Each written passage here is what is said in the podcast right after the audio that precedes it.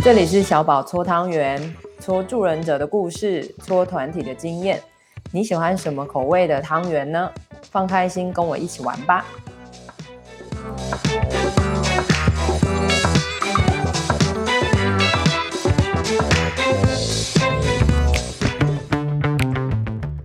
欢迎来到监狱冷溜嘞，我是小宝，我是佩莹，我是玉恒。哎呦，玉恒今天是高八度哎，还要走有有精精神的 style。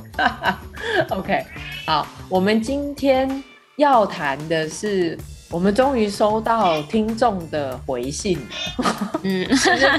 非常的开心哦。嗯嗯，因为我们是难得有听众吗？哎、欸，我觉得我们现在听众应该是少少人，所以真的能听我们的听众，真的我只能说都是非常有心的哦，或者是有缘啦，对，有缘，然后很、嗯、很从一些细缝中找到我们，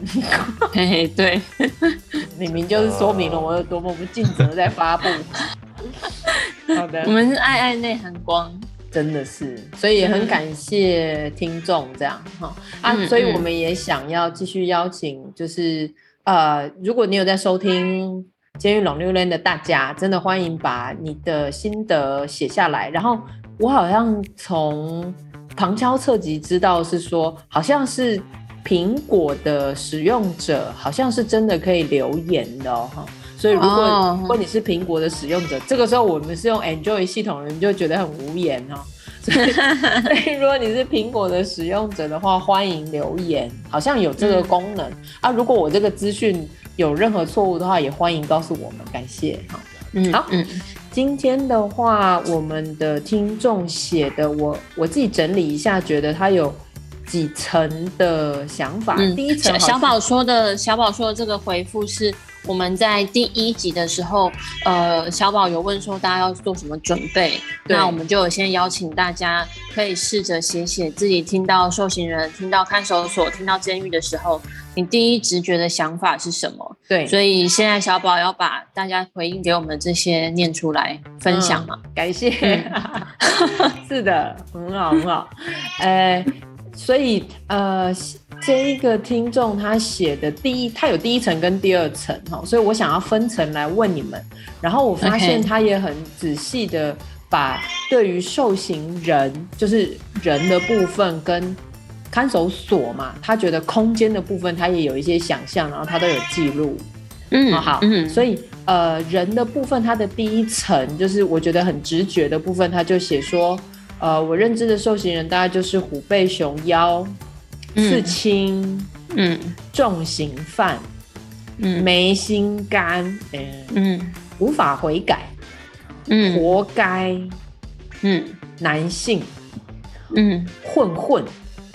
嗯，然后破碎家庭跟家庭的破坏者。我我觉得他是很真实的写下这个直觉啊，所以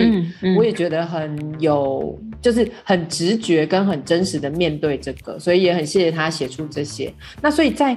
至少我读这一遍的时候，两位听到有什么感觉，或者说两位听到有什么想告诉我们的吗？我也很好奇。嗯，我觉得我我会想要回应一个。经验呢？因为就如同我第一集所说，我都没有觉得这些直觉想法是好或坏，所以我我觉得我等一下就是根据他的这些，我可能就是回应一些我连接到的经验吧。嗯嗯，我觉得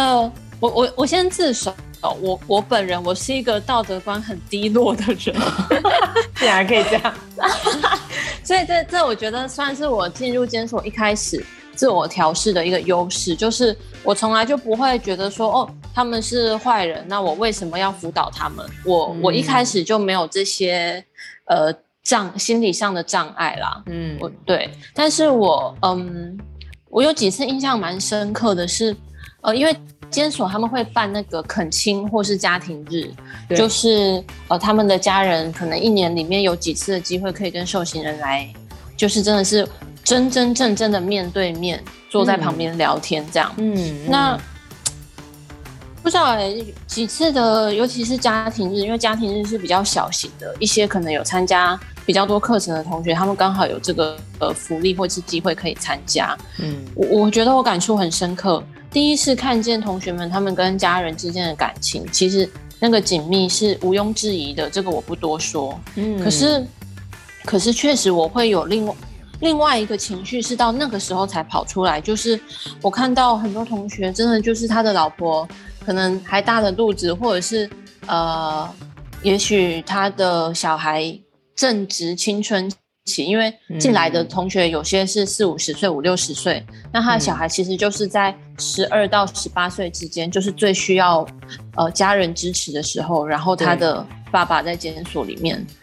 我有一瞬间我去。确实，突然冒出一个愤怒感，我会觉得，嗯，但你这样子出入监所三次、四次、五次，因为那时候家庭日，我们心理师会去跟家人聊天。嗯，那我就有问到一个同学的女儿，我就说：“哎，你第一次进来吗？嗯，就是第一次进到监所吗？”那女儿就耸耸肩跟我说：“没有啊，我来好几次了。”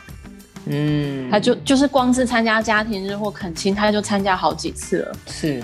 那那一瞬间，我才突然有一点点生气的感觉跑出来，是 OK。所以你让你女儿这样子进来监所看你好几次了，然后你说你爱你女儿是吗？嗯，哦，我我觉得那个对那一瞬间，我才瞬间突然有一点有情绪，或者是突然能够理解到有一些人他们，因为我我有一些朋友，他们过往曾经。有做，例如说家暴社工的经验，那后来进到监所体制，我那个朋友他曾经跟我聊过，他很挣扎，因为他看到同学，他就会忍不住联想到过去他的那些个案，就是这些监所里面的同学造成的。是。哦，那个时候我很难理解，因为毕竟我是先靠近这些受刑人，他们确实也有很可爱的地方嘛。嗯、我们前面几集也都讲了一些，其实他们真的很可爱的地方。所以刚开始我其实很难理解哦。嗯，我会觉得不就是视角转换一下而已吗？嗯，可是真的一直到那个家庭的那一天，我觉得我感受蛮深刻的。但是，对，就是很多感觉是并存的。我也知道同学他们的苦衷，然后他们有很好的那一面。可是当我是跟家人做接触的时候，我确实也直接的承受了家人的无奈、跟愤怒、跟担心、跟害怕。嗯，是，嗯，哇哦，很真实的故事。对，我觉得这个经验蛮深刻的。对，真的是哦，就是你融合了很多你认识他们的另外一面，很人的那一面，但是确实也看到，如果他们在关系的呃范畴之下的话，确实他们的影响也真的是不容小觑哦。对，嗯、真的是哇，谢谢谢谢佩嗯，嗯，可以又继续好好的想一想哦，真实的故事跟我们听众的他的直觉想象，哦，嗯。嗯，那玉恒你呢？你的想法是什么？我觉得我跟的想法其实跟佩影其实也蛮像的。虽然说，我觉得我自己道德感应该也算蛮低落的。对，而且我们现在不用在那边比道德低落，拿这么揭露这样子。我自己会觉得，就是说，其实每个人就是都会有好的那一面，跟就是比较不好的那一面。那当今天受刑人他是一个违反社会所定定的规定，呃，去破坏规定者，那其实他背后面每一个受刑人背后面都有个家庭，那家每个家庭都有他背后面的故事。嗯，那其实我听到很多，其实，在他们的关系里面，其实带着其实是有很多的，呃，就是关系，呃，关系的创伤之类的。呃，因为刚刚佩讲到呃，肯亲日那时候这样子，然后我想到我的一个、嗯、呃一个同学这样子，嗯，那虽然说我我服务的都是可能要赢者的个案，那只是就是说他们虽然说可能都没有什么被害者，嗯，那但是你会发现其实他在家庭那个关系是呃非常非常大的影响，因为。嗯。家人呢，可能为了这个恳亲日，他们可能要休，就是呃那一天可能要休息，然后可能大千里迢迢的，就是要搭个车从很远的地方过来。是，嗯、那可是来到这边的时候，我就有听到一个同学就是说，哎，你今天就是就是妈妈，你今天带的会客菜我不太喜，我不喜欢呢、欸。嗯，然后我心里就会觉得有点心疼那个妈妈，那个妈妈从那么远的地方过来，嗯、然后搭车这么热的天气，然后、嗯、呃，就因为自己的小孩，然后因为一句就被抹杀了这样的一个心血，我其实蛮心疼的。嗯，但是其实听到背后，其实他们有更多更多这样的关系，因为其实呃，在在这之间，比如说可能就是不管是亲子关系，然后你会常常看到，像我们前面讲的，很多都是妈妈来看，可是跟爸爸的关系呢，然后你就会发现，其实呃。如果说大家有对家族治疗有兴趣的话，可能这被这是被公认的所谓的呃，就是病人或是代罪羔羊这一块。嗯，但其实你会发现，整个他背后面的家庭，他会有这样的破坏。其实换个角度想，在这个家庭关系，可能他这个破坏是有他必要的、必要的这个过程，这样。嗯，或者说某一种无法言说的意义在里面吧。嗯，是，嗯嗯是，哦，真的是，我觉得只要听到你们两个讲这种啊、呃、真实的经验的时候，就是会让我们觉得，哎、欸，好像忽左忽右，本来是觉得他们很可爱，又就觉得，哎、欸，怎么会这样？到底在干嘛？然后再回来，哦，他们有他们的苦衷，可是再回来，那他们的家人难道就没有苦衷吗？对我，我觉得我刚刚会特别想讲这个，确实也是会有一些这个连接，就是。呃，我我相信会对我们这些主题有兴趣的人，大概也会很期待更了解这些同学。那我觉得有时候我们助人工作者又会跑到另外一个极端，是过度了解我们的个案，就又忽略了系统。嗯，就是我觉得我们刚刚讲那些都不是在指责或是骂同学，而是我们真的真真实实的感受到身为他们家人的那些辛苦。其实变相的会更知道他们同学他们在系统里面经历了一些什么，因为。更真实的承受这些家人的愤怒，甚至是社会的指责的，还是他们。嗯，那如果我们都只是去看说同学他们很棒，或者是他们很很辛苦的地方，然后一味的只只帮他们说话，我觉得又会落入另外一种极端啦。对，没错，没错，嗯，完全同意。是，嗯，所以你看哦，这一个呃听众他还有写另外一层，我读起来就会觉得，哎。他好像看到另外一个视角的同学们哈，他写的是可能有创伤、悲伤、无奈、走投无路、不小心、一错再错、嗯、没有及时被看到或救赎、嗯、高压社会的被害者、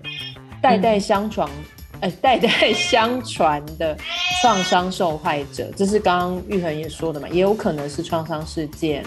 嗯、啊，甚至还有可能是呃，比如说精神疾病的患者，对，被社会遗忘或是孤立、孤单的长大的人，嗯、急迫需要有归属感，然后甚至他还写说、嗯、是人哦，然后可能曾经贡献给社会，可能成绩不错，可能社会公认是个成功者，曾经哈、哦，可能很资优，嗯、可能他有寻求过保护，这是他第二层写的。哇，我想到太多太多太多可以回应的，嗯，真的，嗯、像是我我我有同学，就是，就前阵子他刚去跟父亲会客完嘛，然后就问他说，嗯、呃，你父亲从哪里来给你会客？嗯、他说，哎、欸，老师你不知道吗？监狱有那个系统啊，就是从监狱里面可以跟监狱里面会客。我说，哈、嗯，什么？他就说，我我我爸也在监狱啊，我们全家都在监狱啊。哦哦，是是是，嗯，然后像是我，我最近也才刚辅导到一个个案，他他他就是长期出入监所啊，然后在监所里面又不断违规，一直因为一些呃小型的性骚扰案件，然后被办违规。嗯、那他就是一个知觉失调加上智能不足的个案，他根本就分不清楚所谓的身体界限。是，对，所以他就是一直重复不断的违规，然后他也很困扰，可是。他真的不是故意要违反规定，或是故意要忤逆主管，他就是没有办法啊。嗯，他那个精神混乱的时候，或者是他每次在认识新的人的时候，他就是会去乱摸人家。嗯，哇，就觉得哦，很辛苦哎。对，然后他们就是会一直不断的被被误会，呀，然后就会一直重复这个循环吧，哈。对，就一直重复这个循环，因为，嗯、呃，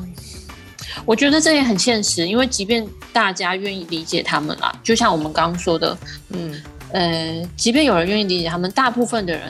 还是不没办法理解的。然后，即便有人能理解，能不能够忍受又是另外一件事情。哦、是，对对，非常非常具体，能不能忍？这很现实啊，就是其实因为我会跟主管们沟通嘛，嗯、其实大部分的主管也都知道说啊，个案有精神疾病，主管们已经有这些基本的职能喽。嗯，可是受不了啊！但你一个人一天到晚在违规，我管你他妈是不是精神疾病啊？嗯，真的。对啊，对主管，对啊，对主管们来说就是立哥来啊，这样子。对，或者是我我相信他们身边的人也是，例如他妈妈或他的伴侣、他的孩子是很爱他，甚至理解他的。但是能不能忍受是另外一回事啊。是哦，嗯，真的是如此。玉恒呢？我自己就其实我觉得配影。刚刚讲的这个个案，我自己有遇到，因为就是，嗯、呃，有一个小朋友，他还蛮年轻的，就是也才二十出头而已，嗯，然后知道他背后，就是背后面，就是说，哎，有人来会客吗？他就说，他爸爸也在监狱，他妈妈也在另外一个监狱，嗯，他们全家人基本上都是贩毒，嗯，只剩一个弟弟这样子，嗯，然后。所以我自己心里面就会觉得是说，呃，听到他的故事，他真的是从小也都是从感化院出来的，嗯，没有人告诉他，呃，他该走什么路之类的，嗯，是，哇，所以，嗯嗯，我我我自己就是听听到刚刚配影其实讲很多啦，包含刚刚讲的就是在精神疾患这一块。呃，是不是真的有遇到一个好的主管，或者是说真的刚刚讲忍受这件事情？因为有很多主管为了管理方便，就会觉得是说啊，你要吃了吗？我定时给药就好，嗯，不要捣乱。是，嗯，然后就是可能会请同学帮忙看着，或是调色房，觉得调色房就没事了。嗯嗯，对，对，所以。其实，其实我觉得就是会变得，就是这其实蛮蛮看重你在管理层面这一块，你是怎么样去呃去对待这些受刑的？嗯，是 OK，哇，所以我觉得真的是不容易。就像你们说的，一第一个是认知认识，嗯、然后再来是可忍耐程度。对，哦、哇，这个真的是很挑战人性哦。非常非常真的，哦，嗯，真的是不容易。好，我这边打岔一下，因为其实你慢慢会发现，嗯、其实他们会进来，或许都有他背后面的原因。但其实如果说是以人际模式来说的话，他们可就是蛮多时候都是在外面人际时有所失调。是是，我我也正要说，就是你会发现好像有一些模式很直接的帮助他们连接关系，比如说我的家人同时也都在监狱里，所以也许这个部分我们可以读到说，哎，家庭的互动是发生了什么事，会不会这是另外一种他们连接彼此的方法？然后他们需要用这个方法维持关系，或是保持某一种亲密度。因为这个，我之后也还是一样会问两位，就是有关于药酒瘾，对不对？然后之前玉恒也有提到不同的，呃，到底为什么他会使用这个物质，或是他为什么会用这个方式连接而感觉亲密？嗯，我觉得也是可以慢慢带到这个部分。所以我也觉得关系的层面确实影响人很多。嗯，是的，嗯嗯，好的。哇，我不容易，我觉得好，但是我想我们这一集可以先到这边，然后可以让我们的所有听众可以好好想一下有关人的部分。那我们的下一集可以再回来讲我们刚刚说空间的部分，刚刚这位读者给我们的一些直觉的回应或者是想法，好吗？嗯嗯，好的。好，今天谢谢大家的时间，我们下一次见喽。嗯，拜拜。拜拜。